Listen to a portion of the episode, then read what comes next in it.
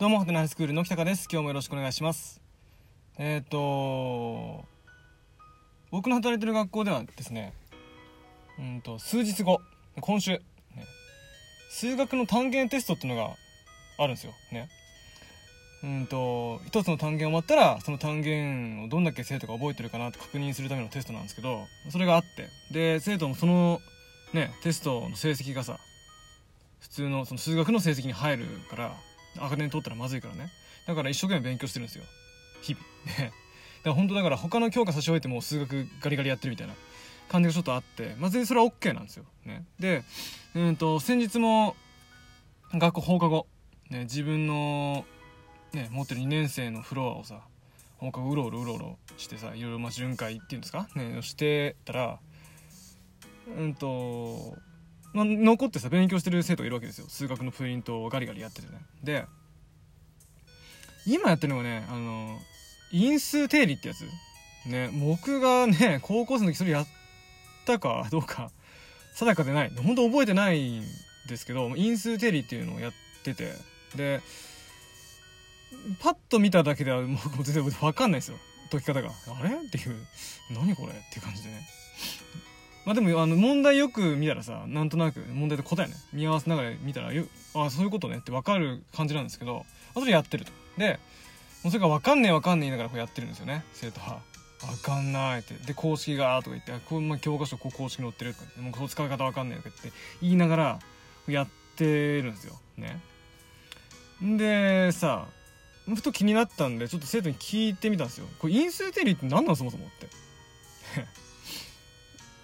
あの因数定理って何？って聞いたら「えどういうことですか?」って聞かれてさ「いやいやあの因数定理っていうのは何のためにやるもんなのこれ」って、生徒の頭の上にはハテナマークが大量にもうね山のごとく感じですよ。ポポポポポってね。いやいやあのー、さあって。この因数定理っていうのはじゃあうんと今生きてる社会の中でどう生きてるわけって。何に使われてるものなわけ？って言ったら「分かんないですよ」って言うんだよね。で「あそう」って。え例えばそういうのって先生教えてくんだよしないのって言ったら「しない」って言うんですよ、ね、あそうなんだって、まあ、確かに僕の高校生の時に数学習った時にそんなこといちいち教えてくれる先生いなかったんでまあそんなもんかと思ったんですけどうんただふとさ「ん?」って思って。あのえじゃあさってその何に使うか分かんないようなものを必死こいて分かんねえって言いながらじゃあ勉強してるの？って言ったら「そうです」なんでなんで？って言ったら「いやこれで赤点取ったらまずいんだよ」ああえ？っていうさ ああそうなんだって赤点って言ったら100点満点の30点以下ですよねそれを取らないためにとりあえずその目の前のさよくわからんものをなんか覚えてるって感じなんですよね。でうんでそのね高校でやりやらなきゃいけない範囲ってもう大体決まってるからさ。それをちゃんとこなさなきゃいけないっていうのは分かるんだけど何のためにやってるのか分かんないことをね赤点取らないためにさなんか必死こいて覚えてる姿がそ滑稽に映っちゃってなんかふとねあなんだこれっていうさね。うーんだって将来なんかその数学者になる人がいるわけでも、まあ、どう考えてもないしさ、ね、今の学校でね。んで特に例えばその数学っていうものがどう使われてるのかっていうことに興味を持ってそうな生徒もなんかいないんじゃないかなと思って。ね。とにかくなんか問題をガリガリ解いてる感じなんですよね、うん、まあいいんですよ。例えばその数学をさその何に使うかっていうよりも何て言うんですかその公式とかね定理とかを使って何かを導き出す、ね、っていうような人生の練習だと捉えるんだったらまあそれもまた一つのねなんか学びかなと思うんで。ね。人生の中でもさ何かにこう公式に当てはめて、ね、自分のなんて行動を決めたりとかさ誰かが言ってきたことに対する返事をねなんかその自分の中の公式に当てはめて何か決めたりっていうなんかまああると思うんで、まあ、それだけじゃないんだけどねあると思うんで、まあ、そういうなんていうんですかねもうすでにある公式を使って何かを導き出すっていう練習にはなるかなと思うんですけど、まあ、たださうんとななんだろうね。学問ってそうだったっけ？って思ってさ、ね、なんかさ、ね、でふとやっぱ自分の教科のことを考えるんですよ。国語。ね。国語のことを考えると国語の教科書ってありますよね。教科書の中にいろんな話が載ってるんですよね。評論もあるし随想もあるし物語もあるし詩とかさ。うんと何？短歌とかね。あと今最近表現なんてものがあったりとかして。あの盛りだくさんなんですけど例えばそれをねやってその教科書に載ってる話をじゃあ覚えさせたいのかって言ったらそうじゃないんですよね。例えばうんとなんだ羅生門が教科書に大体載ってるんですけどその羅生門の話を覚えてほしいわけじゃなかったりするわけですよね。でうんとよくあるのはその羅生門の中に出てくる表現の仕方とかねあとなんだうんと人間模様とかさね。あと、まあ、文学史っていうんですか？芥川龍之介がどんな人だったのかとかさ代表作はとかっていうことを、まあ、覚えたりするんですけど、まあ、それがじゃあ目的なのかって言ったらそうでもないと思うんですよね僕。ね。だってさその例えば日本語には怒りを表す言葉って大量になるわけですよ。山ほどあるはずなんですけどそれをじゃあいっぱい覚えたからって何なのって話になるんですよね。ね。その普段からさ怒りをものすごく表現しながら話す人にな将来なるわけじゃないしねうんそもそもさその他人が知らないような言葉をさベラベラベラベラ使って話すのが僕いいと思えないしね。その難しくてなんか賢そうに聞こえる言葉を並べてさ流暢に話すのが素晴らしいとも別に思ってるわけじゃないから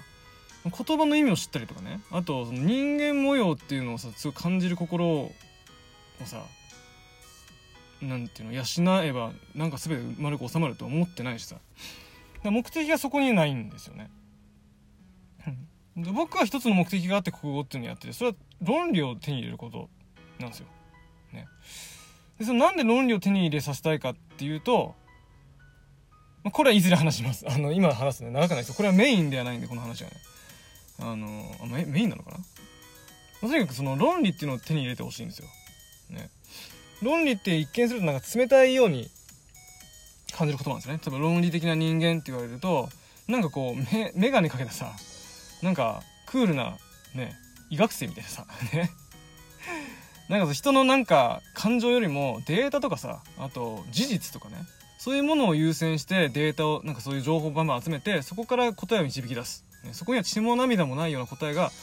出てきたりする場合もある、ね、効率を考えてとかねあの資金面を考えてとかなんかその一番なんていうの？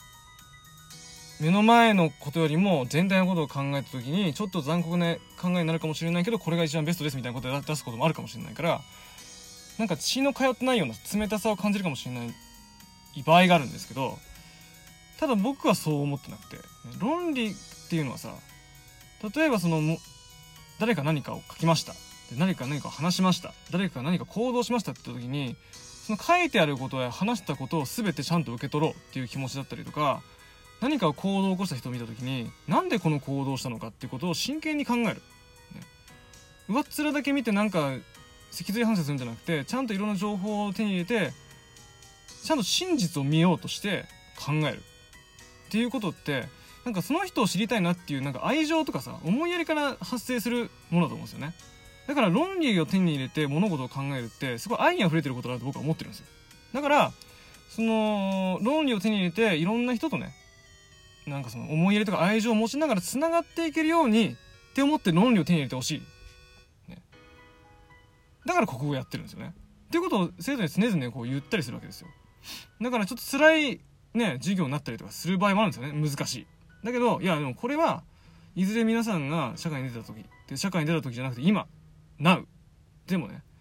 その、今まで繋がれなかった人と繋がったりとか、分かり合えなかった人と分かり合えたりとかするようになるための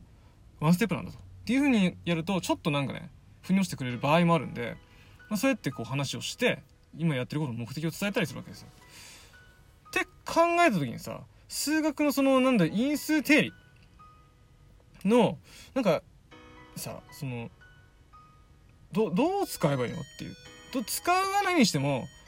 俺らの生活のどこの部分にこれこの因数定理っていう素晴らしい定理はね生きてんのかなってさ知っとくってなんか一つ大事なんじゃないかなと僕は結構思ったんですよね。ね。多分その生徒さ